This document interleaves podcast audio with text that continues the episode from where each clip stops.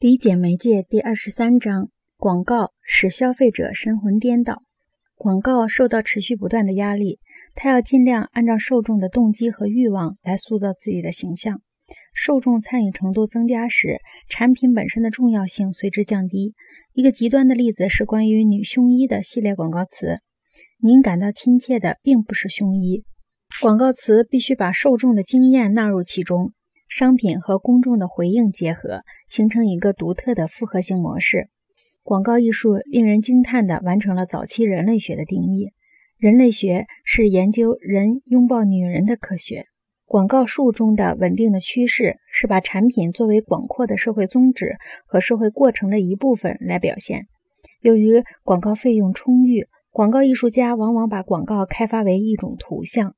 图像不是专门的割裂成分或侧面。而是一种统一而浓缩的形象。广告把广阔的经验领域聚焦到一个很小的区域。广告的变化趋向是脱离产品中的消费者形象，走向开发过程中的生产者形象。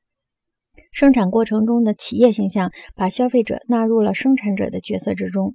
广告图像化的有利发展趋势大大削弱了杂志业，尤其是画报业的地位。杂志中的特写文章一向借助图片来表现主题和新闻。这些特写文章推出一些图片，介绍一些片段的观点。与这些文章比肩的是新型的巨幅图像广告，他们将产销双方和买卖双方的形象融合为一个整体的形象。